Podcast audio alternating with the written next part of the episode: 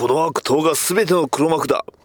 君とランバートとクレインと、このストライカーはかつてエイペックス化学工場社の共同経営陣だったが。バッダディバッダダダバッダディバッダダダバッダディバッダダダバッダディバッダダダバッダディバッダディモービル放送局はい。始まりました。バッドダディモービル放送局第43回。パーソナリティのバッドダディです。いやいやあの先日あの DC アイコンズというねフィギュアの方を買いまして、まあ、ちょうどねあの結構ねだいぶ昔2年ぐらい前かな。なんかあのコミコンか何かで宣伝のその、まあ、出展されておりまして、えー先日、えー行われましたサンディエゴだったかな？のコミコンでもその、まあ、同じ、えー DC アイコンズの新作っていうことで、えーとナイトウィングが出たんですけどあのそっちの方があの今の現行、まあ、いわゆるあの DC リバースの、えーデザインのナイトウィングが、えーやえー出展されてまして、まあ、その前に出てたそのまあ何ていうんですかあのハッシュとかね、えー New 52になる前の結構ねあのポピュラーみんながねナイトウィングといえばっていうので思いつくナイトウィングの方がまだ出てなかったんですが、まあ、あのちょっとね偶然、えーね、アメコミのそのフィギュアとか、ね、えーコミックとか売ってるその神戸のギルドっていうね、えーお店にの、えーホームページを見た時にちょうどで入荷のところになんとね、えーその日にちょうど僕がね、えーお休みで仕事お休みで行ける日に、あのーまあ、入荷するっていうことがありましてね。で急いで電話してね「あのー出てますか?」っていうふうにね、えー聞いたら、あのーね、店長さんが「はいあの来てますんで」って言うとね「あじゃあ今から行きます」言うてね、えー走っていたわけなんですが、まあ、ちょうどね行ったら、あのーなんかどうやら取り置きしていたいていてくれたみたいでね、あのー店の中にあるものをこう取り出して「あこれどこれお願いします」って言った時にね「あで予約された方ですか?」って「あはいそうです」ね「あじゃあこっちの方あのー置いてたもんありますけど」って。え ー用意もしてもらえたということでね。はい。まあ、ギルドさんあの結構やっぱりよく、えーまあ、昔あの、三宮の方にあった時からもずっとね、学生の時からいろいろ行ったりはしてたんですけど、ちょっとね、こうやって、あの、社会人になってから、まあ、ちょこちょこ物を買えるようになって、まあ、ね、えーまあ今、元町の、ちょうどあの、南京町、あの、中華街ね、えーそこに、の、まあ結構一角、中入ったところ、入り組んだところに、今ね、えー店を構えておられて、まあ、えーちょっとね、ちょっとずつでも、えー、アメコミやっぱりね、あのコミックもあの本としてね、あの紙として、えー手に手元に置いておきたいっていうところとこもありますんでね、まああのそれだけじゃないんですけどね、まあまあまあそんなね、えーまあそんな感じで、えーアメコミの、えー日々を過ごしておりますということで、はい、えーそれでは、えーそれでは、えーメインメインの方行きましょうかね、はい、えーバッドダディモービル放送局第43回。テーマはテーマは「 Detective Comics ナンバー27」モービル放送局。バッダディバッダディモービル放送局。じゃん。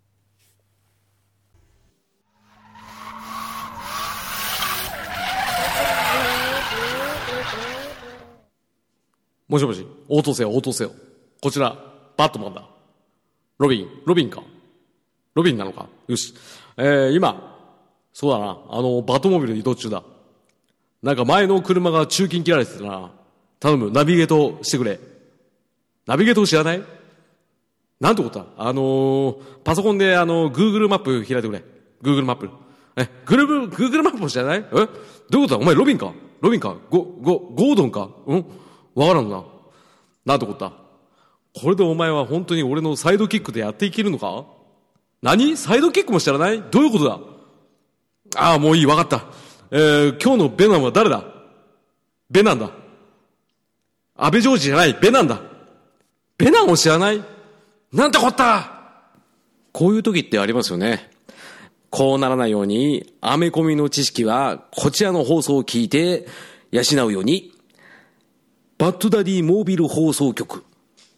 毎週不定期配信中。皆さん、聞いてくださいあ、藤岡弘です。いやね、本当にね、僕もね、仮面ライダー1号やっていた時のね、あの、熱い血潮をね、思い出してね、本当にね、いい放送なんだよね。えー特にね、僕はね、あの、大木が好きなんだけどね、その大木、ね、僕らから見ると大先輩ですよ。何百年も先に生きてきたこの大木にね、触れることによってね、俺もやっぱりちっぽけだなってね、思ってしまうんですよね。藤岡弘です。えー本当にね、あの僕もね、コーヒーもね、好きなんだけどね、こうやってね、美味しくなれ、美味しくなれ。浅沼劇場はバッドダディモービル放送局を応援しております。バットダディピックアップニュースはいそれではニュースのコーナーと言いつつ僕が1週間の中で気になった出来事をピックアップしてご紹介させていただきます、えーレン・ウェイン氏。えーこちら、えー1968年に DC にて、えーティーンタイタンズをきっかけでコミック業界で仕事を始めた方が、えーまあえー先日、えー亡くなったという、えーニュースがありました。はい、で非常にアメコミにって非常に大きな、えー出来事でしたね。はいえー1971年にはスワンプシングであとマーベルに、えー在籍在籍していた時に、えーウルヴァリンを作り出したということでで、えーまあね、あの X メンに対してテコ入れして、えーまあ人気をね、えー X メンの人気を、えーあの不動のものにした、えー方といっても、えー過言ではない方でしたね、えー編集者としては、えーウォッチメンを、えーまあ、あの作り出したというねことで、えーまあ、最近の作品で言えばあのビフォーウォッチメンも、えーこのレイン・ウェインさんが、えー携わったということで、えーバトダディモビル放送局的にはあの DC ユニバースレガシーズこちらの方がレイン・ウェインさんが、えー作られたということで、えーまああのね、DC、えーユニバースレガシーズの一番上に書いてある名前はレイン・ウェインさんですよね。ということでね非常に、えー偉大な方が、えーまあ、あの命を引き取ったという、えー非常にね悲しいニュースではありました。はい、えー続きまして、えーダークナイトメダダークナイツメタルが、えー非常に売れているというニュースです。はい、えーダークナイツメタルこちら、えーバットマンの、えーエンドゲームの、えーまあ、コンビなんですね、えーグレッグ・カップロさんと、えースコット・スナイダーの、えーさんの、えーコンビで、えーまあ、やっております。DC な、えーダークナイツメタルかな。ダーダークナイツメタルが、まあ、非常に人気ということで、はい。まあ、僕もねあの読んだんですけど結構、まあ、あの激しい内容というかまあ初っ端からねいろいろ不安になるような内容なんですけどいや一体どうなることや楽しみですね。はい、えー続きまして「ワンダーウーマン2」の監督にパティ・ジェンキンスが正式決定、えー世界興行収入が、えー女性監督の作品史上ナンバーワン、えー北米興行収入がアメコミ映画史上ナンバー5を記録するほどの大ヒットで大ヒットを導いた監督女性監督がまあ続続投ということで、まあ、逆に続投しなかったら一体どうなるんだっていう話なんですけどね、えー2019年の12月13日に全米公開予定ということです。さあまたね、えーどうなんですかね。日本の方はまた3ヶ月とか4ヶ月とか遅れちゃうんでしょうかね。はいまあ、そんなね、えー、トゲのあることは言わずに、まあ、あの出てきたものを楽しもうと思います、えー、続きまして、えー、小田さん、えー、もピッツァーズ・フォー・バト・ケー・ビコーズ・バトマ・ティン・エイ・ミュータン・リンジャ・タトルズ・2 is coming in December ということではいえーバットマン・ティーンエイジ・ミュータント・タ忍者・タートルズ、えーこちらの方があの翻訳でも出てるんですがそれの2続編が、えーディセンバー12月に出るということではい。まあねなんかどうやらまた、えー今度はねドナテロがやらかすみたいで、えーバットマンを呼び出そうとしたら、ベインが出てきたみたいなね、えそんな内容だそうですがどうなるでしょうか。楽しみですね。いやもうねもうダミアン・ウィーンがもうだいぶもう浸透しましたよね。うん、まああのね前作の「バットマン、えーティーンエイジ・ミュータント・ニンジャ・タートルズも」あのダミアンが、まあ、ほぼ主役みたいな感じだったんですが、まあ、今回のもね、えーまあ、ダミアンが一番前に出てますからねバットマンよりも。うん一体どうなるのか楽しみですねはい、えー続きまして、えー DC エクステンデッドユニバースのナイトウィング単独映画やばいアクション映画になると、えーレゴバットマン・ザ・ムービーの、えークリス・マッケイ監督が語るということで CG に頼らず俳優たちの生身のアクションを多用する意向ということで どうなんでしょうかね、えーこんだけねあのなんですかハードルが上がっていくと、まあ、期待値自体はね、DC エクステンデッドユニバース全体の期待値自体はそこまでやっぱり今高くなってないのかなと思います。もうね、ワンダーウーマンが、ね、高くなってないところドカーンって感じでしたけど。さあなるのかな。バットマンのサイドキックを経て一人、えー独り立ちしたディック・グレイソンの戦いを描くということでただ、まあ、俳優さんも出てませんし言ってしまえばねまだあの予告映像も出てませんし、まあ、その辺がね出て、えー日本公開がいつっていうのが出るまではちょっと安心はできないかなと思いますけどね。はいまあそんな話ね、えー楽しみにしておきましょう。まあナイトウィングはね僕もフィギュアで買うぐらい非常に好きなキャラクターなんでね。これはもう期待はしてますよ。はい。以上です。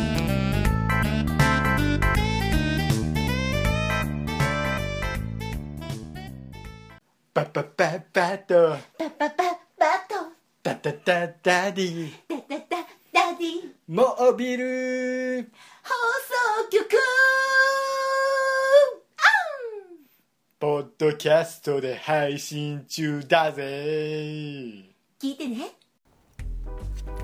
はい今回紹介させていただきますのはまあね、えー先ほど、えー言いました通りディティクティブコミックスのナンバー27です。はい。こちら、えー刊行の方が1939年ということではい。こちらねピンとくる方はおられるかもしれませんがなんとこの DC コミックスでバットマンが初登場した話になります。こちらね、えー翻訳の方を手に入れたのは、とあるね、えー、ツイッターの方の、まあ、関わりで、えーまあ、あの、バットマンアンソロジーという、えーまあ、バットマン75周年記念に作られました本で、えーまあ、闇の騎士をめぐる伝説のエピソード20選ということでね、えーたくさんのそのバットマン関係の話がまとまった、えーまあ、本が一冊ありまして、えーそれを、えーまあ、ちょうどね手に入れたのので、えーそこのね、えーまあ、それを使って今回ね話させていただくという次第であります。まあちょっとねあのまあ、この記念という言いますかねこのバットマンが初めて出たということなんでまあちょっとね、えーちょっと今回ね話させていただくんですがいやまず、えー表紙からいきましょうかいやこのね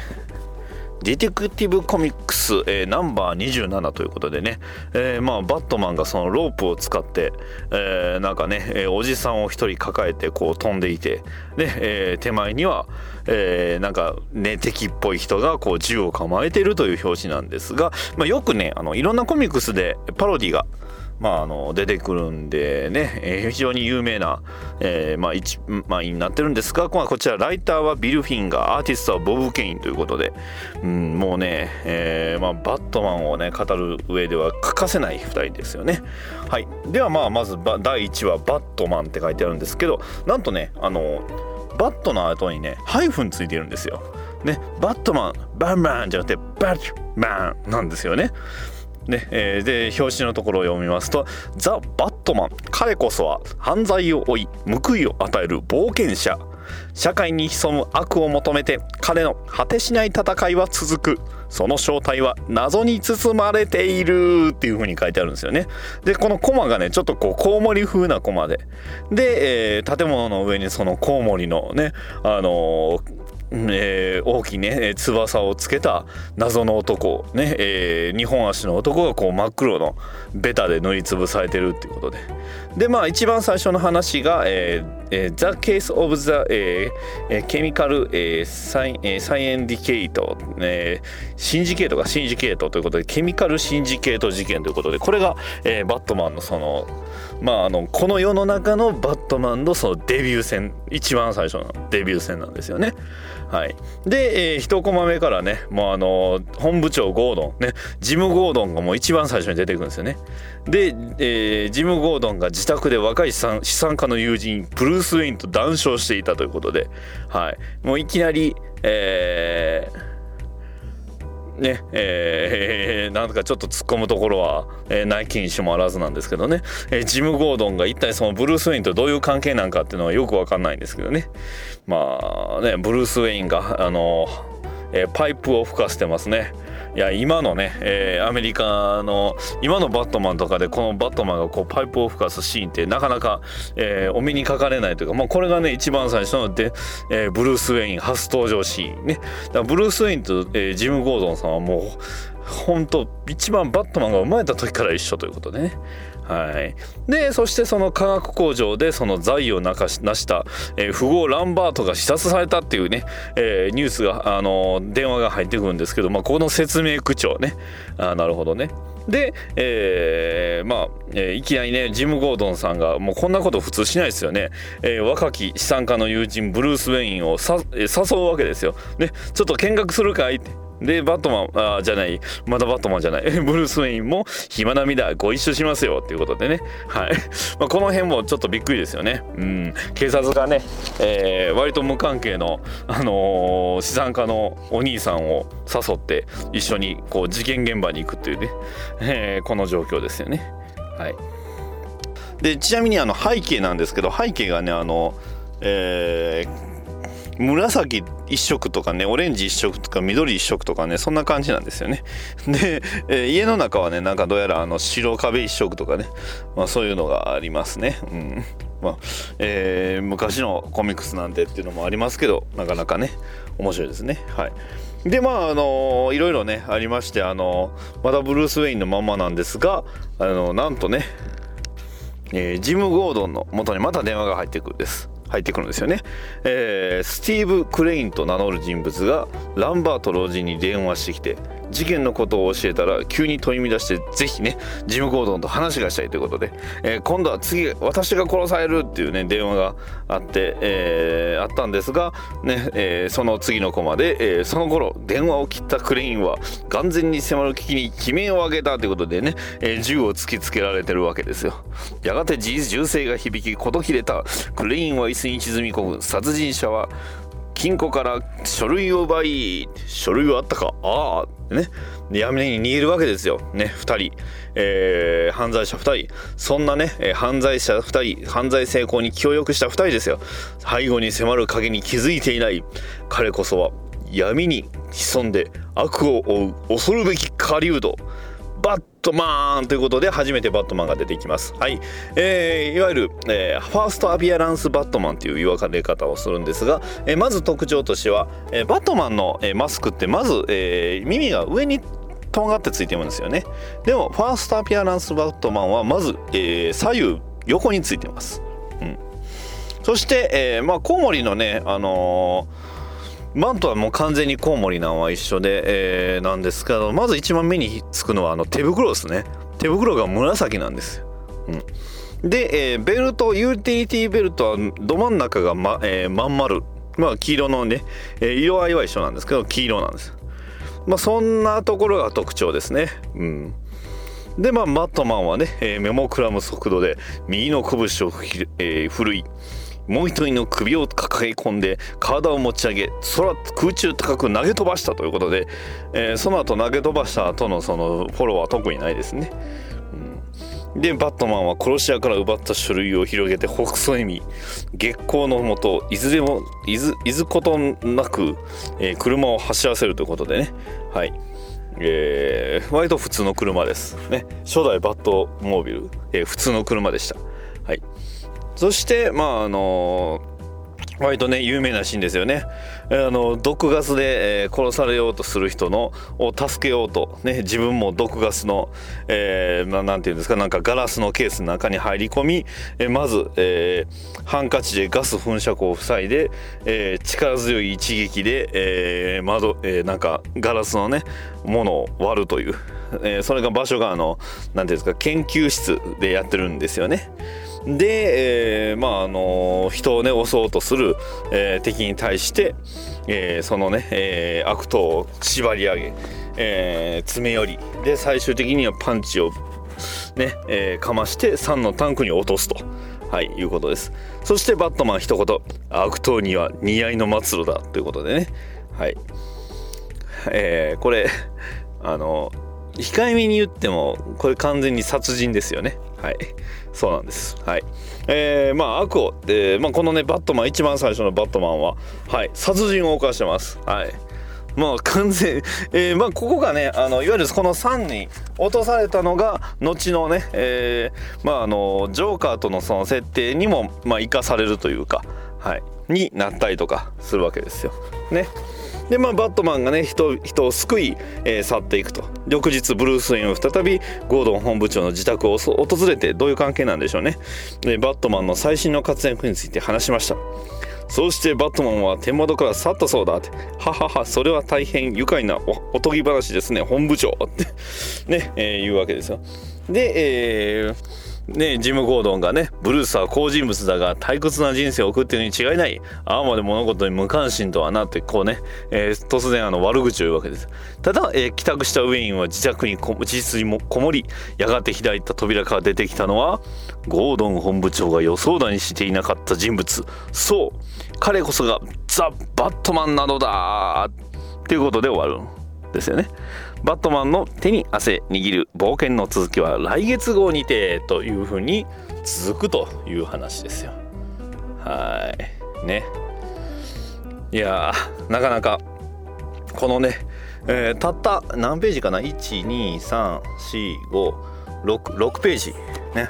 たった6ページなんですがもうねこの6ページに、まあ、ある意味全てがこう込められているというかね、えーまあ、犯罪に対して全く容赦のないバットマン。ね。だからそのバットマンは殺人がしていたっていうのは、まあ、間違いではないんですが、えーまあ割と、えーまあすごくシンプルな話はあるんですよね。まあただあの探偵ものと、ね、探偵活劇ものっていう風なね、えー感じですし、まあ冒険っていう言い方もなかなかね、まあおそらく、えー原訳の方では多分アドベンチャーとかね、そういう、えー訳し方はしてたとは思うんですが、うん、バットマンの初めてのね、えーデビュー戦ということです。ね、いやー素晴らしいもうとにかくねイラストもこれももうすでにかっこいいんですよね、うん、このバットマンの、えー肉体といいますかねあの見せ見せ方というかね。いや非常に、えー素晴らしい作品です。そしてね、えーバットマンアンソロジー、えーこの後のの、えー次の作品は、えーディティクティブコミックス、えーナンバー33えーまあ、こちらもね、えーザ・バットマンのこれ続きなんですけど、えーなんと2ページにわたってバットマンのオリジンが、えー描かれている作品になります、えー名前を、えーザ・レジェンド・オブ・ザ・バットマンということでね、えーコウモリ男の伝説というような、えー書き方をしてるんですけど、まあ、これがね、え2ページだけ、えー紹介されております。まあもともとねバットマン対破滅の飛行船っていう話の、えー冒頭2ページだけを、えー翻訳して入れてくれてるというね、あの非常に、え親切なのかねその続きはっていう感じなんですけど、まあ、せっかくなんで今回ね、えーこの、えーシャープ、えーナンバー33も一緒にご紹介させていただくんですが、えまあ冒頭がね頭にバットマンここからね、えーハイフンなくなりましたね。バットマンということで。で、えーこのバットマンからデザインもすでに変わってます。これ、え同じね、え1939年の作品なんでまあ本当ねファーストアピアランスのあの紫色の、あのー手袋のバットマン。でこの時だけなんですよね。で、えーもうすでにこのバットマンの耳がちゃんと上になってます。つまり今皆さんが知ってるバットマンってもうすでにこの時点で完成されてるんですよね。まあ、ただね、だからここだけをね、一番最初の、えーね、ディティクティブコミックス、えーナンバー27だけを見て、えーバットマンは殺人を犯すとかね、そういうふうなことを言ってると、まあ、あの的外れというふうに言われちゃうので、気をつけましょうということで、まあ、ここまでは、えーね、殺人を平気で犯してたりとか、そういう言い方してもいいとは思いますけど、はい、えーまずね、バットマン、えー闇の、えー夜の闇に潜む不吉な影、犯罪者の無慈悲な宿敵、言えてない。彼こそがバットマンということで。で、まあ、ここでね、バットマンの本当の完全なオリジンがね、えーまあ、え2ページにわたって紹介されるわけです。伝説。彼は何者か、いかにして彼となったか。これ大事ですね。15年ほど前のある夜、トモトーマス・ウェインは妻と息子を伴った映画鑑賞の後、帰路についていたが、な、何事だ強盗さ、大将。そのネックレスをもらうぜ、奥さん。や、やめないか、貴様。うぐ抵抗するからだ。トーマスあなた警察を誰か警察をお前も黙らせてやるぜ。少年は完全の光景への恐怖とショックで目を見開いていた。父さん母さん死んだ。二人とも死んだ。数日後彼は人知れず他に類を見ない先生を使っ行った。亡き両親の霊に誓おう僕は彼らの死を無駄にしないためこれからの人生を犯罪との戦争に捧げる。ブルース・ウェインは決意を実現するためにそれから何年もの歳月を費やした。まず彼はまず科学を務めまた厳しい鍛錬の末に完璧な肉体を手に入れた。恐るべき運動能力を備えるに至った。父さんの遺産で暮らしは裕福だ。戦う準備はできたが正体を隠す紛争が必要だな。犯罪者は迷信深く臆病だ。彼らを震え上がらせるような衣装でなければ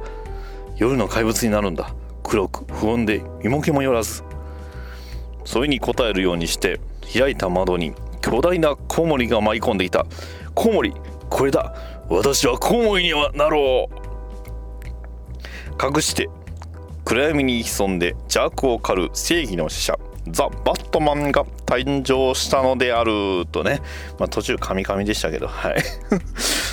はい、えーバットマンのね、えーオリジンが2ページにわたって、えー紹介されています。まあこれで分かりますよね。あのバットマンの全てが。ね、えバットマンはこんなんです。なんでね、はい。えもうこれさえね得てしまえばバットマン途中から見ても全然問題ないと思うんですよね。うん。そんなね、えーバットマン。ね。えまあこのえー最初の敵が、えー名前ついた敵としてはカール・クルーガーっていうねヴィランがいるみたいですね、えー服装がナポレオンもどきの安っぽい暴君っていう風に書かれてます。ひどい書かれ方ですね、うん、マンハッタンにテロ攻撃をした、えー仕掛けるということで。はい、えーまだね初めの方はあのゴッサムシティっていう、えー設定が明確じゃなかったみたいです。ね。で、えーまたね、えーこのバットマンの生い立ち自体がそのバットマンの絵を挿入した形でバットマン創刊号、えーバットマン氏、えーが、えー1940年の春に始まるということですよね。うん、まあこの流れ自体はもう本当バットマンの基本知識ねあの基本知識といいますかもう基礎教育といってもね過言ではないこのね、えー伝説っていうのがね始まったっていうことでまあシンプルですよね。まあ、ブルース・ウェインに過去とトラウマを与えながら彼ならどう考えるかどう行動するかというのを描写を練り上げていくということでいやねでなんかどうやら初めの方はね火器使ってたみたいですが、えーやがてね、えー火器を使わなくなり、えーいきなり勝負を決するような荒っぽいやり方で敵を倒そうとはしなかったと。いうことですよね。まあそこがまあそのならず者に殺害された両親の記録とそのつながっていってどんどんそのバットマンというものの、えーまあ、輪郭が出てきて、えーまあ、バットマンというものがこうより洗礼されていったという流れになっておりますと。はい。まあそんな感じです。いや面白いですね。ちなみにこの後は、えーロビン・ザ・ボーイ・ワンダーということでディティクティブ・コミックス、えーナンバー38の、えーエピソードを紹介させ、えー紹介してますね,、えーねこのナンバー38が1940年ということで、まあ、ほぼほぼバットマンのすぐ、えーバットマン生まれてすぐですよね、えーまあいわゆるね、ディック・トレイシーにはジュニアが、ね、シャーロック・ホームズにはベイカー・ストリート・ボーイズがいるということでいわゆるそのサイドキック、ねえー少年の相棒っていうのがここで生まれると、ねえーここでそのボーイ・ワンダーことロビンが登場するという話になっております、えーまあ、一番最初の、えーロビンはディック・グレイソンね。えーこんなね、えーディック・グレイソンという協力者を得るに、えー受け入れるにあたって、えーまあ一番最初ねどういうふうにして受け入れたのかというのを、えーディクティブディテクティブコミックスナンバー38で描いておりますと、まあ、それはねまたそんな、えーディック・グレイソンとバットマンことブルース・ウェインの大冒険を語るのは次回に続く。ってな感じでね。はい以上になります。え補足説明、えーディティクティブコミックス、えーナンバー27で、えーバット -7 となっておりますが、えディティクティブコミックスえーナンバー28でもバットハイフンマンで、えーなっております。ちなみにデザインの方はあの紫の手袋が外れて、えなぜか、えー素手になってます。どうなんでしょうね。あのヒーローが素手で戦うって。ね、えーそんなね、えーディティクティブコミックスですがまああのまだね、えーバットマンのデザインっていうのがいろいろ変わっておりますので、えーもうすでに、えー20じゃないな、えー30の時点ではもうすでにあの手袋も黒くなって、黒くというかちょっとね青くなっておりますので本当にファーストアピアランスバットマンってあれだけなんですよねということで、えー補足説明終了します。どうもゲロード皆さん。俺は聖帝サウザー光るこびる帰り見ぬ浅沼劇場という番組が始まったということで今回宣伝させていただく許さねえ。何者だ？てめえ。てめえの血は何色だ？おお。どうした？一体何を起こっている？番組名が違うと言っている。本当の番組名は止めない。手いない。浅沼劇場だ。そんなことは知らん。一体貴様は何者だ？俺か？俺はただの浅沼劇場のファンだディープスロートと呼んでもらおうか。うん。だがアッセンブル EX10 には行ってもらうぞ。へ冗談だよ。ヒュヒュヒュヒュおおな何者だ。うたターバンのガキか。お前たちはその番組名を怪我した。何者だ。俺の名前は堀じゃなくてグリーンアロー。お前たちは番組名を怪我した。本当の番組名は逃げない浅沼劇場だ。覚えておけ。シュシュシュシュシュシュシュ去っていったか。うん。うーに逃げない浅沼劇場をよろしく。バッドダディモビル放送局は逃げない浅沼劇場を応援しております。お便りのコーナー。はいお便りのコーナーですはい紹介していきます。ハッシュ BDMH をついたね、えーお便りを紹介させていただきます、えーヒルアントンさんからいただきました。ありがとうございます。第42回バットマンの今際の際のやりとり熱いですね。ダディの朗読だけでもグッときました。といただきました。ありがとうございます。いやアイアムゴッサムのねやっぱ冒頭のねあのーところはねやっぱりいいんですよすごく。あそこはね本当にあのーバットマンがね、えーまあ、最後のね、今までちょっとねエンドゲームとか他の作品ではそんなに、えーね、なかったこう、ね、今の際のバットマンっていうのがなかなかね、うん、すごく僕もあのシーンは結構グッときたシーンだったんでねちょっとね、えー力を入れて声、えー出させていただきましたがいやー喜んでいただいて幸いです。はい、えーダーさんからいただきましたありがとうございます。えー青ビートルさんが死んで生き返ってそのために金色くんがいらんことが、えー原因みたいなのはドリフのコントのような感じなんですけど納得した方が幸せなんですかといただきましたありがとうございますいやあのブルービートル自体は今のね現行のブルービートルは、え3代目のブルービートルがまああのね、なんかロックマンみたいな感じで活躍はしていて、まやっぱり一番人気はやっぱりあの2代目のブルービートルなんですよね。その2代目ブルービートルが、えー特にねあの魔法の力とかね科学の力とかないんですが、まあ、技術力と、えーまあ、ちょっとのお金とであとはねに鍛えた肉体と。っていうキャラクターがすごく人気なキャラクターなんですが、まあ、あのどうしてもね、えー大きいイベントで、えー死んでしまうキャラクターまあねジェイソン・トットもそうですけど死んでしまうのがそのね、えーえーていうんですかこう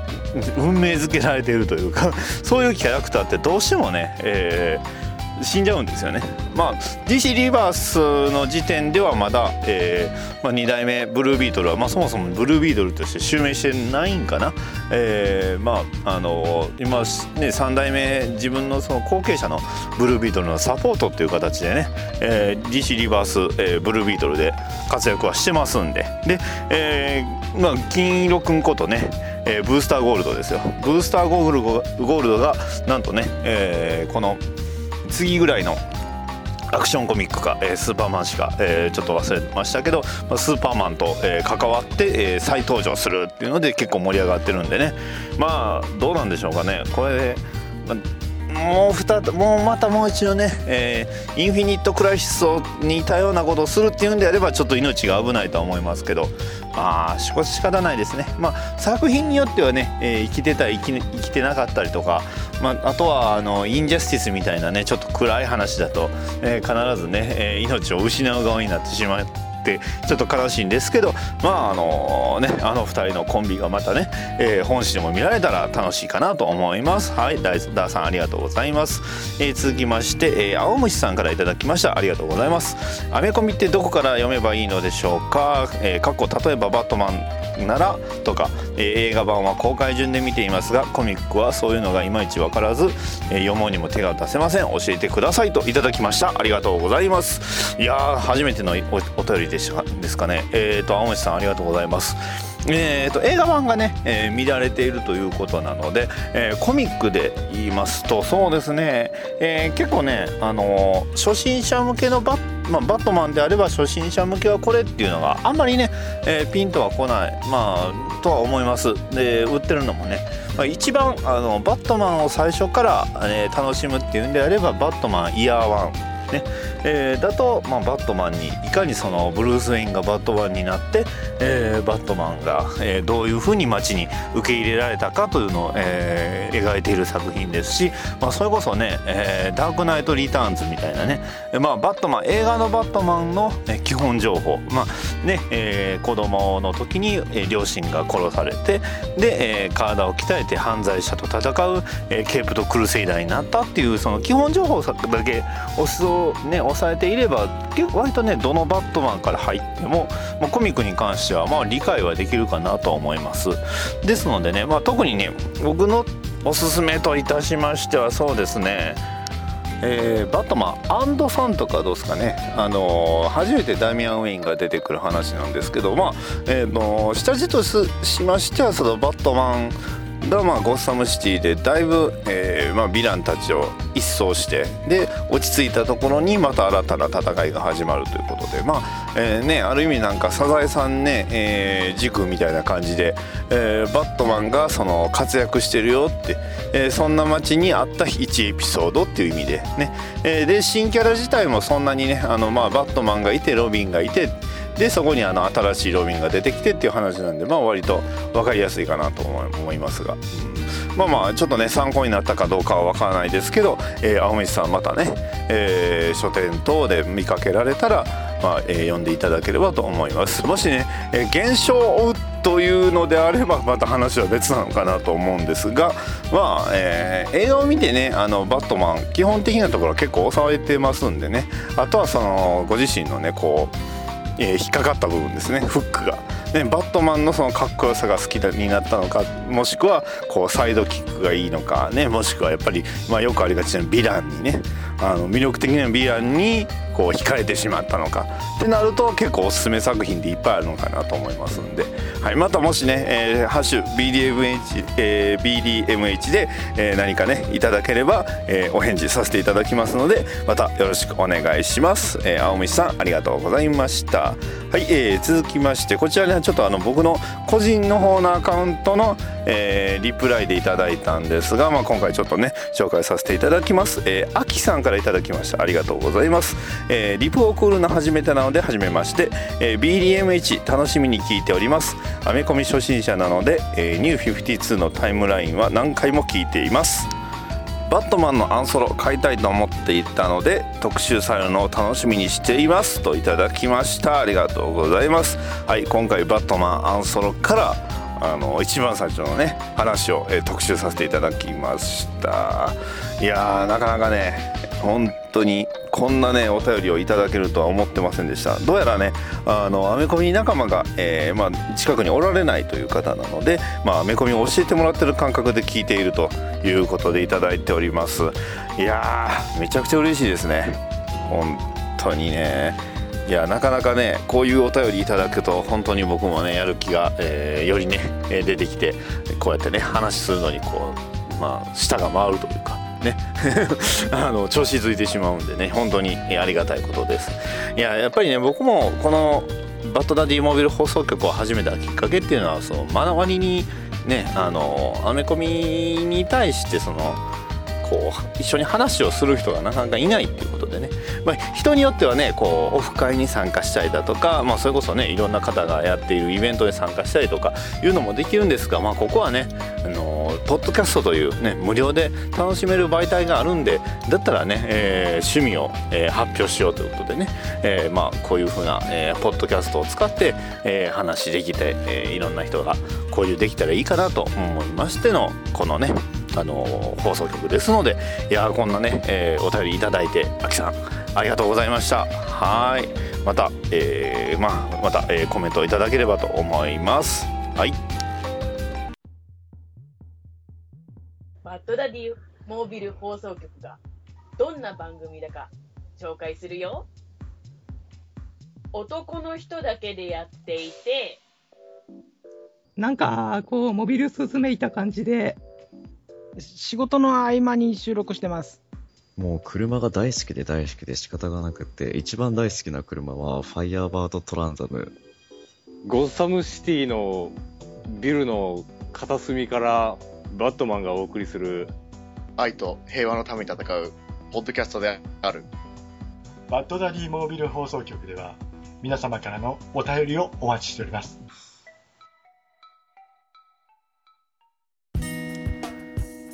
はいいかがだったでしょうか？バトダディモビル放送局で今回ね、えーまあ、ディティクティブコミックス、えーナンバー27と言いながら27と33を紹介させていただいたんですがいやーね本当にねここここと細かいところこのねあのバンバー特にその27をね一コマ一コマこう、まあ、見て、えー印象付けていくと他のねあのいろんな作品にたまにそのバババットマン関係ですけどバットマン関係にたまに、えー挿入されるんですよね。あれってこのシーン見たことあるよねって言ったらあやっぱここから来てたんだっていうことで、まあ、それだけ当時からやはりその衝撃的といいますか、ねえ印象的だったっていうのが、まあ、このね、えディティクティブコミックス、えーまあ、バットマン誕生の、ねえー一番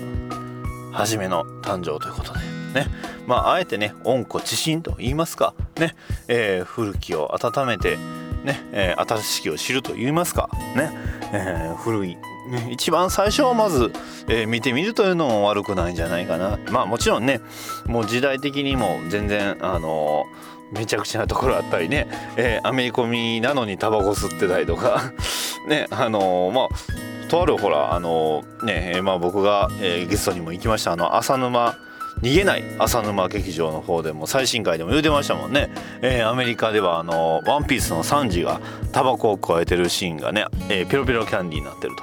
いうことでね、えーまあそれだからその喫煙に関してのその規制が、まあねえーどういう規制なのかは詳しくは僕もよく分かってないんですがその規制がやっぱ厳しいということででそういうところがねやっぱりあの、まあ、緩かった時代もあったんだよっていうところも、まあ、これで、まあ、見られるかなとは思うんですけどね、まあ、3時の話になるとなんかあれですよね。あのもしねこう、えー表現方法が、まあ、あのタバコだけでこうモザイクかければ大丈夫だよって言ったらこれ余計にこう嫌らしくなんか変な風になるっていうね。はいまたエンディングでねわけわからんこと喋ってますけど。はい、えーまあね、えーそんなね逃げない浅沼、えー劇場の方もね非常に楽楽しい番組ですので、えー聞いていただければと思います。今回のねあのよくわからん CM に関しましてはあえて、えーほぼほぼ一発撮りです。はい。ね。えーだから噛んだりね、えーしてるんですけど、まあ、できればノー編集、えーちょっとねちょっとだけの編集でね、えーあのー終わらせておいて、まあ、あの楽しんでいただければと思います。ね。はい。まあそんなね、えー大暴走しておりますが、えーちなみに、えーこのね、えー今回のその、まあ、次回のね、えーまあ、次回喋るかどうかわかんないんですけど、まあ、ロビン初登場回、えー表紙の方がね非常にいい表紙で、えーバットマンがねなんかあの紙のなんか、えーフラフープに紙貼ったみたいな、えーものを、えー出してそこからこうロビンが飛び出すっていう表紙なんですけどまあこれのねパロディーもまた、えー後の世の中にはねえーなんかいいくつかあったりとかしてましたんでね、えーそういったところもねやっぱりねこう抑えていければなと思いますのでね。はい。それでは、えーバトダディモービル放送局第43回以上になります。バトダディモービル放送局ではお便りを募集しております。ツイッターのハッシュタグハッシュ BDMH ツイッターバトダディモービル放送局のへの DM メールアドレス。batdaddymobile.gmail.com へのメールもお待ちしております。ポッドキャストのレビューの方もお待ちしておりますのでもしよろしければそちらの方も書き込んでいただきますとバッドダディ喜びます。それでは次回の配信まで。さよなら。